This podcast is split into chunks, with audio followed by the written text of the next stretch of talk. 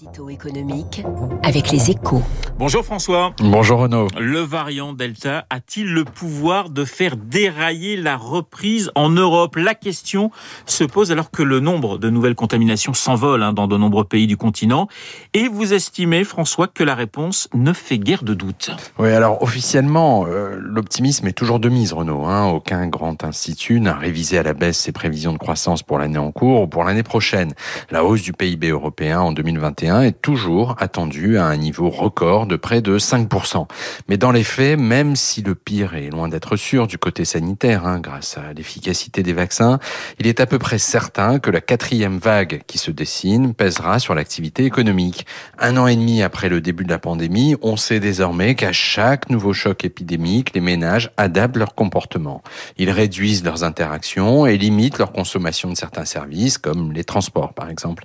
Et de ce point de vue, l'offensive estivale du variant Delta aura forcément un impact significatif sur euh, notamment euh, l'industrie du tourisme des pays du sud de l'Europe. Alors François, si je vous comprends bien, le fossé économique entre l'Europe du Nord et celle du Sud risque de se creuser encore un peu plus? Euh, pas forcément, parce que les États exportateurs du nord du continent ne sont pas non plus immunisés contre la diffusion du variant Delta. Hein. Elle risque de les rattraper de deux façons. Par ses effets sur l'économie des pays émergents faiblement vaccinés, qui fabriquent dans leurs usines les pièces détachées indispensables aux biens produits en Allemagne ou aux Pays-Bas notamment. Par la chute de la demande chez leurs clients ensuite, hein, dont l'économie sera ralentie par le rebond de l'épidémie. Un coup de frein sur la croissance européenne au dernier trimestre est donc à peu près certain sans qu'il soit pour le moment possible d'anticiper l'ampleur.